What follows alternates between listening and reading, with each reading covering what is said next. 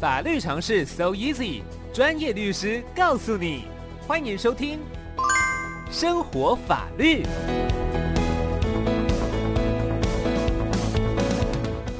十点四十五分，来到今天的生活法律单元，欢迎大家现在都可以来拨打电话零二二三八八六六三三零二二三八八六六三三询问法律的相关问题。先提醒一下目前的道路状况，国道一号呢，这里是南下三三二点五仁德站被道的内线车道有。布沟绳掉落。那另外，在国道五号北上头城出口匝道移动清扫作业。台界四线东向十八点五潭子交流道匝道口有一箱水管转接头零件掉落，大约有三十个散落在车道上。国道三号南下七十点一到七七点三公里，过龙潭到过了关西服务区内线车道移动施工。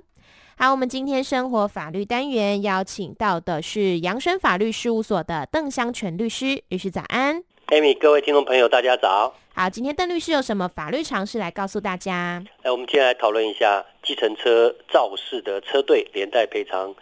的法律责任问题。嗯，好是，那计程车驾驶如果发生车祸，哦，假设有过失致死伤的这个责任，这是个人的刑事的部分哈。对，我们在马路上看到各种品牌的计程车跑来跑去哈。对，除了除了是上面挂那种个人出租那种的，哦，嗯那自己看起来是自己哈、那像是这个 Uber 啊、Yoxi 啊、台湾大车队啊、Line Taxi 等等这种牌子的计程车，那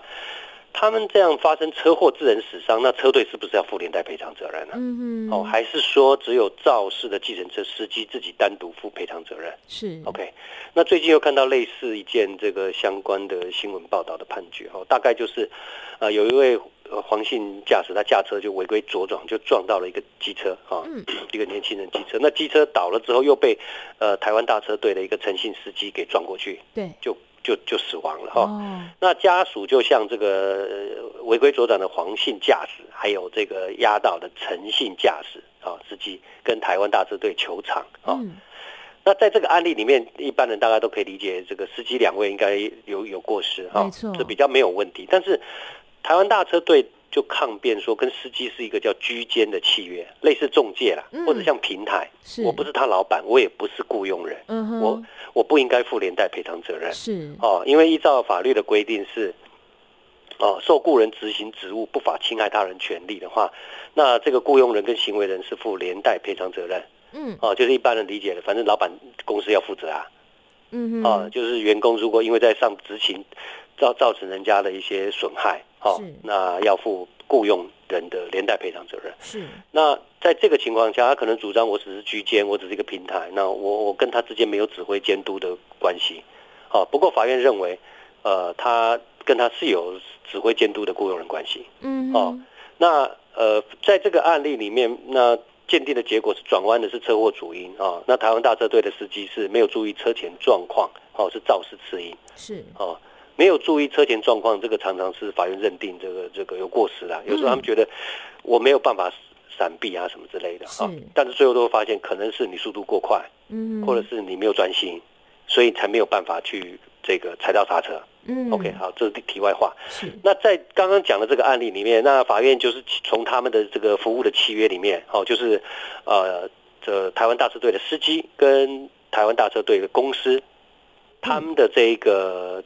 契约，双方会签一个契约嘛，嗯，哦，那他对他提供的什么一般派遣啊、企业派遣啊、服务的机制等等，哈、哦，是，那还有一些呃驾照的查核啦，或者 G P 呃这个 G P R S 的车机系统啊，还有一些制服啊，还有一些商标标签啊等等很多的这些呃这些一些客观的这些东西哈、嗯来认定说，哎，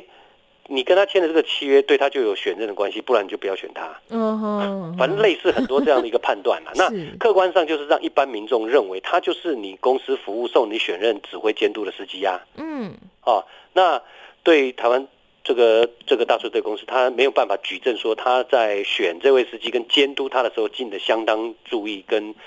的重视加以相当注意，但不免发生损害，所以说认为要法院认为说要用依照民法第一百八十八条负雇佣人责任。好、嗯，就是说车队如果抗辩，它只是一个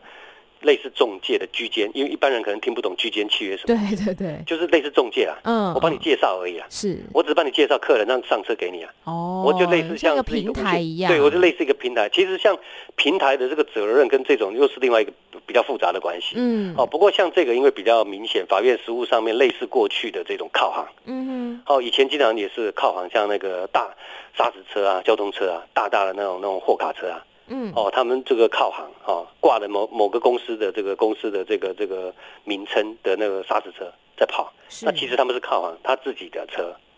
嗯这也有点复杂了。对，但是对一般人来讲，我只知道那个那个上面写什么什么交通公司啊，什么什么砂石公司啊，嗯所以实务上面都会认为，这个还是这个公司要负这个雇佣人的连带赔偿责任，否则对一般人会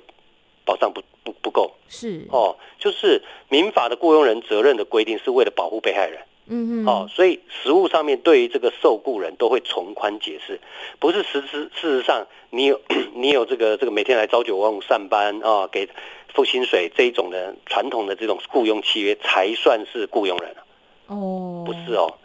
客观上有在服劳务受监督，都可能被认定是属于受雇人，所嗯以职务上面嗯常常很多，你你的营业名称既然要借人家使用，对哦，这个你就要可能要负责任嗯嗯哦嗯嗯，哦，不能够说你只是跟他之间只是一个不能呃推的那么干净啊，对，说类似嗯你只是乘客跟司机间的中介，嗯或者是说靠行的说，我只是把我的名声借给他，借给他使用啊。你借给他使用，你就要负责任啊。对，你 就你靠行的时候，你就必须要选择监督这个对啊这不会发生责任事故的司机啊。嗯嗯哦嗯，所以类似这种在实务上很多的判决，哦，是就是说，呃，在台湾经营交通事业人接受靠行啊等等，哦，向靠行收取费用的这种营运非常非常的常见，哦，嗯嗯，那所以说在发生事故的时候，呃，大部分都会认为还是要负这个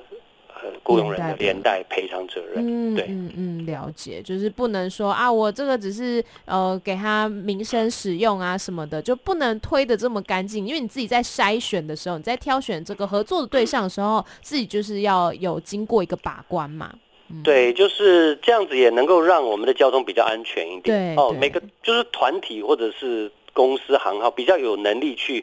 判断这个司机的好坏。嗯，好、是，那你要把这个你的这个名称，或者是说你要选派他当你的这个车队的司机，嗯，就应该要相当的监督对，哦，要有相当的选任。嗯哼，那这样维持良好的品质，那在在这个马路上跑来跑去也比较安全一点。嗯，对了解嗯。好，那我们今天呢，非常感谢邓香全律师，也祝您呃新年快乐。哎对，快 新年了，快跨年了，没错艾米新年快乐。谢谢，谢谢好，拜拜，拜拜。